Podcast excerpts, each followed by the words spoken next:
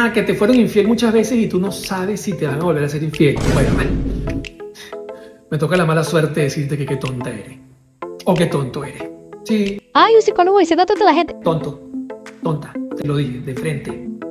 Si alguien te ha sido infiel varias veces y tú quieres seguir con esa relación, entonces tienes que entender que la relación o la abres o la dejas. O entiendes que vas a vivir una relación no convencional, siempre que sea entre adulto y en consenso, o dejas la relación. O la dejas y se acabó. Pero no estés esperando tu milagro. En las relaciones amorosas, milagro, no, mi eso no existe. Se olvide eso. ¿Usted ha visto un milagro amoroso por ahí en la Biblia en el Corán en algún lado? No, no, no, eso no existe. Bueno, ya van a salir los comentarios de la gente diciendo que sí milagro. Pero no, en la vida real no hay.